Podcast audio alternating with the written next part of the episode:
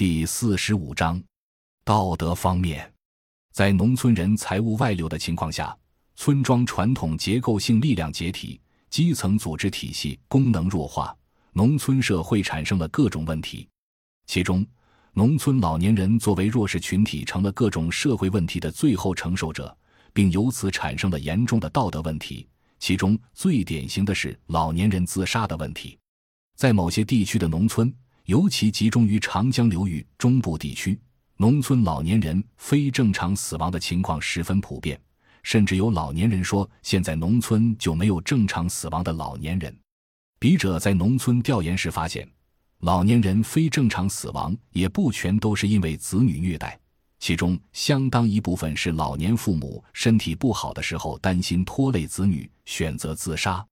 他们觉得自己年龄大了，不再能为子女做贡献了。活着就是拖累子女，即使自己不自杀，村庄舆论也是某某老糊涂了，都不知道自己该死了。村庄舆论对处在绝对弱势的老年人十分不利，老年人失去劳动能力，尤其是生活难以自理之后，似乎唯一的选择就是自杀。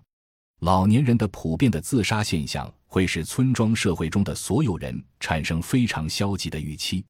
政治的方面。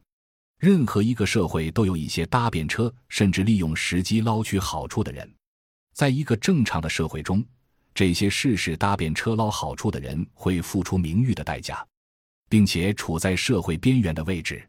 不然，村庄熟人社会就会人人争当搭便车者，人人搭便车，集体行动陷入困境，村庄社会就无法应对共同的生产生活事务，村庄社会就要解体。正是因此。任何一个正常社会都必有一套抑制搭便车行为的结构性力量，包括舆论力量。当前中国农村出现的一个大问题是，保持了千年的稳定的村庄社会结构面临解体。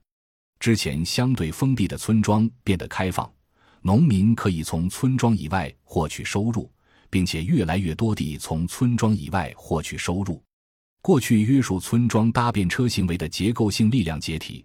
越来越多村民学习搭便车，甚至越来越多村民借国家项目在村庄落地的机会当钉子户获利。村庄缺少约束刁民的力量，刁民成为村庄中堂堂正正的力量，刁民得到好处，成为示范，就有越来越多村民变成刁民。刁民泛滥蔓延的结果就是，不仅村庄内部为公共利益所进行的集体行动陷入困境。而且，国家要为村庄做好事，也会处处遇到钉子户的刁难。好事不好办，好事办不好。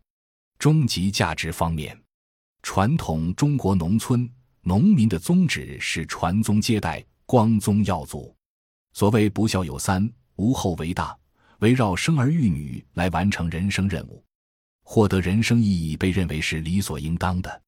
正是有了明确的传宗接代任务。农民所有行为都有目标，所有辛苦都有理由。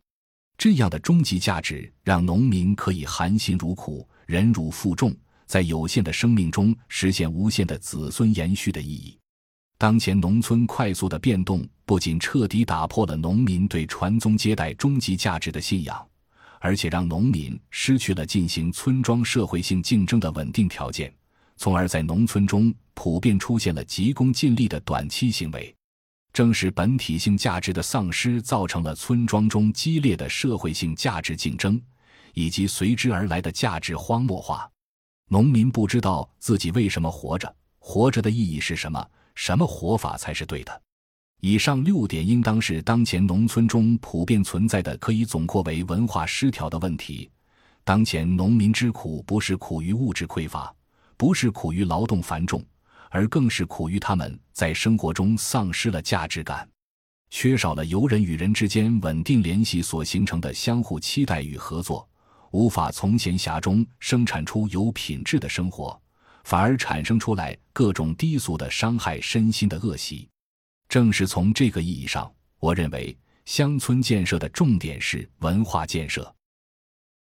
感谢您的收听，本集已经播讲完毕。喜欢请订阅专辑，关注主播主页，更多精彩内容等着你。